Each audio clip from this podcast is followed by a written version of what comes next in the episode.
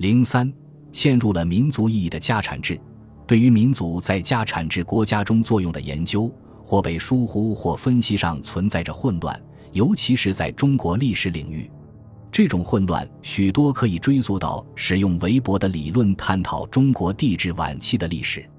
韦伯在巨著《经济与社会》中对于中国家产制官僚的描述，建立在他对于明朝的官僚与君主间持久紧张关系的理解之上。韦伯清晰地描述了中国的家产制官僚获益于占有土地的贵族阶层的完全缺位，故而能够阻止对官位侵夺的重现。能够抑制有着固定保护关系的形成，以及地方名流对于官位垄断的出现。对此，韦伯继续写道：“皇帝的家产制政权通常使用的手段，短暂任期、官员任命排除在亲属所在地区，以及利用密探进行监视。这一中国家产制官僚的分析没有注意到民族问题。即便如此，由于其解释力及圆融表达。”韦伯的中国家产制官僚极大地影响着后来的中国历史研究学者，包括清史学家。已故的魏斐德教授可能追随韦伯，更可能是追随他的导师喜好韦伯的列文森教授。他是将家产制统治概念运用到中国晚期帝制国家历史的最积极支持者之一。同韦伯一样，魏斐德将中华帝国的家产制与明朝专制制度划等号。将家产制理解为任命官员进行的统治，这有着韦伯思想的印记。明朝国家无疑是家产制的，明朝缔造者朱元璋及其最早期的继承者，都是强有力的家产制官僚的推进者和维护者。明朝皇帝持续不断的反对世人官僚重申特权的斗争，导致了中央政府的全面重建。其顶点是一三八零年二月十七日，明廷有效地将官僚机构斩首，这是明朝缔造者朱元璋伸张其家产制特权的分水岭。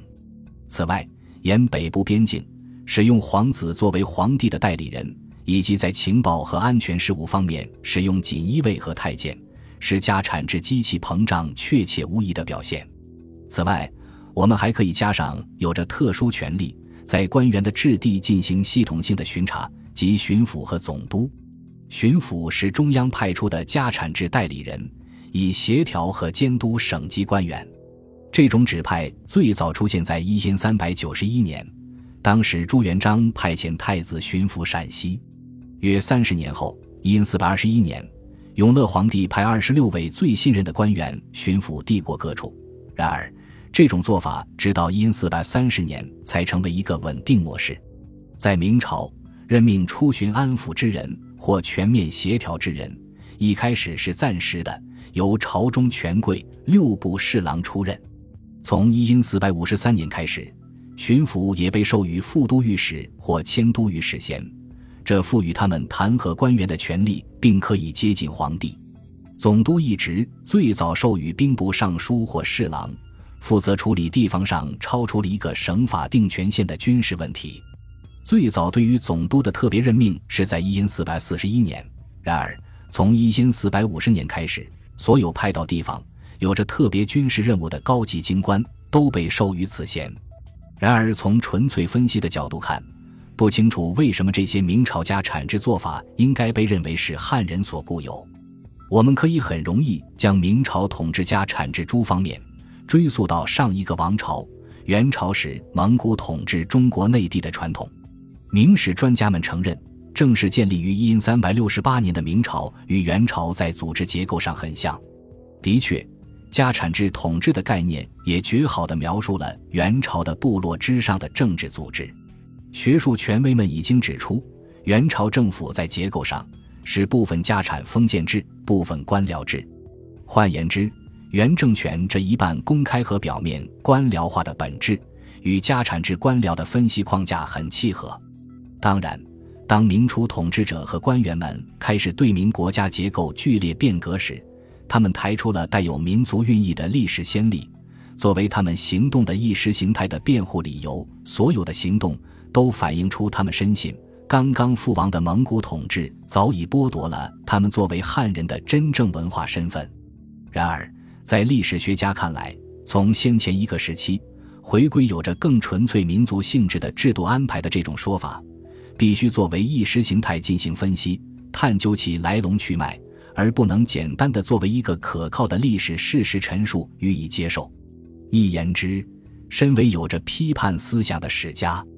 我们对于民族的参考及援引，应视之为有待于分析和解释的，处于具体历史时期的以及意识形态的话语。而不是作为构成我们自己分析贵价基础的概念。那么，汉人、蒙古人或满洲人等这些承载有民族意义的用语，就不能用以概括家产制统治的特点。家产制统治实际上是一个民族中立、中空的分析概念，同样适用于中国整个帝制历史时期，包括汉人和非汉人的王朝统治。因此，民族对于帝制晚期中国历史的研究很重要。但仅是在意识形态的意义上，也就是说，作为为了在亲和团体中建构一些信仰而生成和使用的一套特殊意义，这反过来成为建立和保持家产制统治关系的基础。用韦伯的术语，民族一种对于共同祖先的一种主观信仰，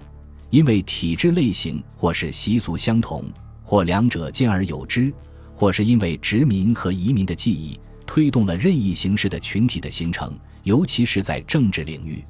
故此，我认为，民族认同的话语和符号，在家产制国家的形成中，就像在元朝、明朝以及更重要的清朝统治的某些时期那样，可以作为政治上强有力的意识形态概念，并是意识形态的构成因素。本集播放完毕，感谢您的收听，喜欢请订阅加关注。主页有更多精彩内容。